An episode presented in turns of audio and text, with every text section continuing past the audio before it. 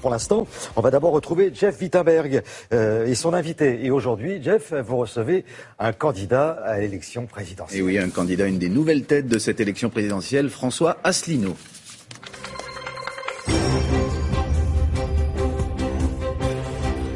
Bonjour à vous, monsieur Asselineau. Bonjour. Vous êtes effectivement l'un des nouveaux visages de cette campagne, même si beaucoup de Français vous connaissent déjà, parce que vos affiches, on les voit notamment en région parisienne beaucoup euh, sur, euh, dans les rues et, et, et, sous les, notamment sous le périphérique, par exemple. Alors, Grâce votre, à nos centaines de militants. Vos centaines de militants, mais enfin, on va en parler au cours de l'émission peut-être. Euh, énormément d'affiches pour un tout petit parti. Vous nous expliquerez peut-être comment vous faites. Votre parti, en tout cas, celui que vous représentez, l'UPR, se présente comme un parti qui veut redonner sa souveraineté à la France. Qu'est-ce qui fait la différence entre vous et d'autres candidats qui, ont cette ambition, euh, comme Marine Le Pen, euh, Nicolas Dupont-Aignan ou Jean-Luc Mélenchon? Alors d'abord, ce n'est pas une fantaisie. Pourquoi sortir de l'Union européenne, de l'euro? C'est tout simplement parce que nous sommes contraints par les traités européens à des politiques que les Français ne veulent pas. Voilà. Il faut savoir que tous les autres candidats, ceux qui resteront dans l'Union européenne, seront obligés d'appliquer ce document, qui est le rapport de la Commission européenne du 18 mai 2016, qui fixe les politiques pour 2017, notamment baisse de l'impôt sur les sociétés, augmentation de la TVA, ubérisation généralisée de la société française, c'est-à-dire que toutes les professions réglementées, les artisans taxis, les avocats, les médecins, vont, tous être obligés de passer à la Tout est dicté, dites-vous, par euh, l'Union européenne. Voilà. Mais euh, concrètement, comment on fait pour en sortir? Est-ce que vous proposeriez un référendum Non, euh, non, non, je vais De quelle façon on sortirait La eh France sortirait de l'Union eh européenne? Si je suis élu, la première chose que je fais, c'est que je propose aux chefs d'État et de gouvernement des autres pays de l'Union européenne de se rassembler avec moi, à Paris ou ailleurs, pour mettre en œuvre l'article 50 du traité de l'Union européenne, ce que les Britanniques vont faire dans quelques semaines. Après un référendum Non, pourquoi faire un référendum? Non, mais les Britanniques l'ont fait après un référendum. Vous pensez que les Français seraient d'accord pour votre ambition? Bien sûr, puisque c'est mon programme. Je ne vais quand même pas demander à, faire un référendum pour demander aux Français s'ils sont d'accord pour que je mette en œuvre le programme pour lequel ils viendront de m'élire. Et vous pensez, avant d'être élu, avant cette hypothèse, que les Français, aujourd'hui, sont prêts majoritairement non pas à sortir de l'euro, mais à sortir de l'Union européenne. Eh écoutez, c'est justement l'objet d'une campagne électorale que d'expliquer aux Français que c'est possible et que c'est nécessaire. Je crois que vous allez avoir juste après un reportage sur la Suisse en disant que c'est un petit paradis. La Suisse est un pays qui n'est ni dans l'Union européenne, ni dans l'euro, ni dans l'OTAN. Et qui n'en a jamais fait partie. Et qui justement se porte très bien. D'ailleurs, les trois pays d'Europe. Il y a une histoire dans les pays, oui, monsieur les trois pays d'Europe. Oui, les trois pays d'Europe qui se portent le mieux en Europe occidentale, c'est justement la Suisse, la Norvège et l'Islande qui justement ont refusé d'entrer dans l'Union européenne. On refusait d'y entrer, mais nous, nous y sommes déjà. Lorsque vous voyez le bilan de cette Europe, lorsque vous voyez Airbus, Ariane, les programmes Erasmus, Laissez-moi finir. Est-ce que tout est à jeter le, décollage de l'Espagne et du Portugal après leur entrée dans l'Europe en 1986 Tout ça doit être euh, jeté par-dessus bord? Pourquoi voulez-vous jeter Airbus ou Ariane Espace? Ils n'ont aucun rapport avec la construction européenne. Airbus et Ariane Espace sont Ce ne sont pas des programmes européens. Erasmus, c'est pas européen. Attendez. Ariane Espace et Airbus, ce sont des coopérations internationales. D'ailleurs, dans l'Airbus A380, le pays qui fabrique, qui a la plus grosse part, c'est les États-Unis d'Amérique, qui a 38% dans le gros Airbus A380.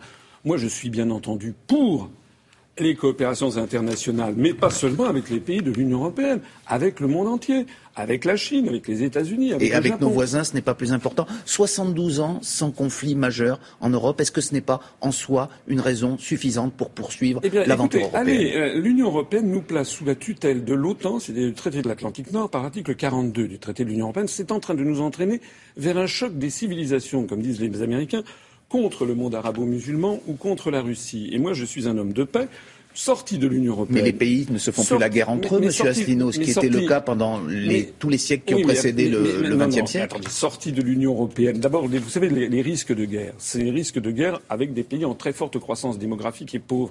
Si risque de guerre il y a en ce moment, c'est plutôt avec les pays du Sud ou les pays du monde musulman. Il faut donc développer des relations d'amitié et de coopération dans le cadre de l'Organisation des Nations Unies. C'est ça le seul cadre au troisième millénaire qui est cohérent. Alors vous, vous prenez la sortie de l'Europe. La sortie de l'euro coûterait, euh, selon euh, différentes études, notamment une euh, réalisée par la Fondation Terra Nova il y a quelques jours, entre 1500 et 1800 euros par ménage chaque année, ne serait-ce que pour payer des produits importés en francs, donc désormais du textile, du carburant. Qu'est-ce que vous répondez à cet argument? Ah, Ça, c'est la Fondation Terra Nova, n'est-ce pas, qui pour M. Macron. Je pensais que vous alliez me répondre à ça, mais d'autres études l'ont réalisé.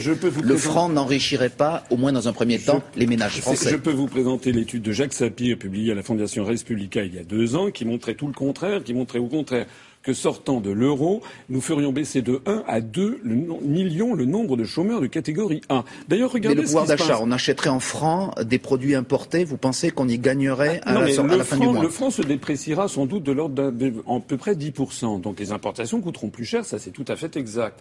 Mais les exportations coûteront moins cher. On, va donc, dans la poche des ménages, ils verront bien la différence. Non, non, on va développer les exportations.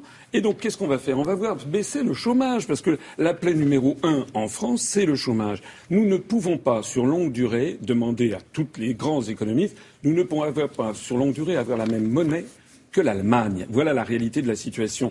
Et comme nous avons la même monnaie. Cela allait mieux quand il y avait le franc. C'est l'euro qui a détruit la sidérurgie, le textile français. Alors ça, c'est encore autre chose. Ça, c'est l'article 63 du traité sur le fonctionnement de l'Union européenne qui organise la libre circulation des mouvements de capitaux. Il n'est pas possible, si nous restons dans l'Union européenne, de s'opposer aux délocalisations. Bon, on entend bien vos propositions sur l'Europe et l'euro. Quelles sont, en quelques mots, euh, vos propositions en matière de sécurité, en matière de terrorisme? Est-ce que, Monsieur Asselineau, vous prolongeriez, par exemple, l'état d'urgence aujourd'hui? Non, écoutez, l'état d'urgence, d'abord, il n'est pas bien appliqué, c'est le moins qu'on puisse dire. Normalement, il ne doit pas y avoir de rassemblement public sur la voie publique de plus de 5 à 10 personnes. On a vu ce qui s'est passé le 14 juillet dernier avec le massacre. Que faudrait-il faire?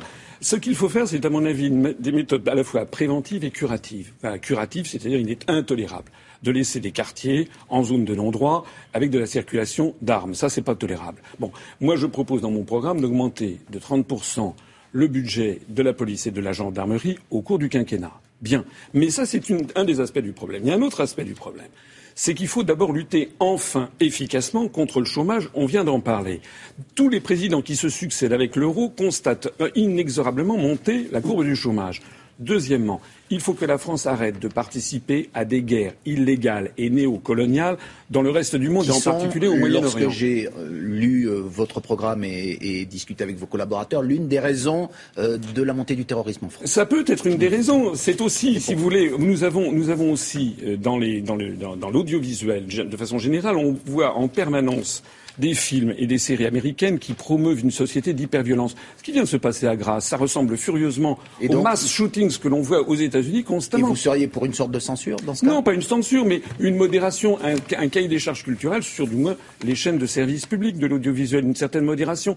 Et puis par ailleurs, il faut développer une ouverture d'esprit, tirer les gens vers le haut, leur fournir du travail et qu'ils aient autre chose à penser que le modèle, l'anti-modèle américain. Monsieur Asselineau, vous êtes donc, on le répète, un nouveau venu dans cette élection présidentielle. C'est pas toujours facile, ce n'est pas toujours facile pour euh, euh, ceux qui débutent dans cette compétition. Vous aviez vu les scores de Monsieur Cheminade, de Monsieur Chivardi euh, en ah 2007, oui, mais attendez, la 0,34%. Vous espérez combien? Enfin, le maximum, j'imagine, mais vous savez que ce sera difficile.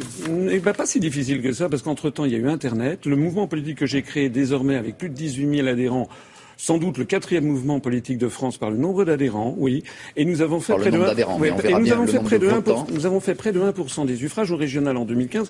Vous allez voir que je vais faire la surprise le soir du premier tour. Je prends rendez-vous avec vous. Eh bien, c'est noté. Merci beaucoup, Monsieur Asselineau. C'est à vous, Thierry. Très bonne journée. Merci beaucoup. Merci, messieurs.